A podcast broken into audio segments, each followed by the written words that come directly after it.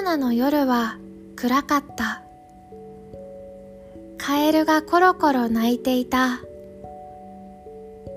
夜更けの駅には駅長が、綺麗な砂利を敷き詰めた、プラットホームにただ一人、ランプを持って立っていた。桑名の夜は暗かった。カエルがコロコロ泣いていた。焼きハマグリの桑名とは、ここのことかと思ったから、駅長さんに尋ねたら、そうだと言って笑ってた。桑名の夜は暗かった。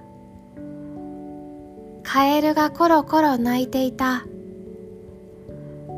大雨の上がったばかりのその夜は、風もなければ暗かった。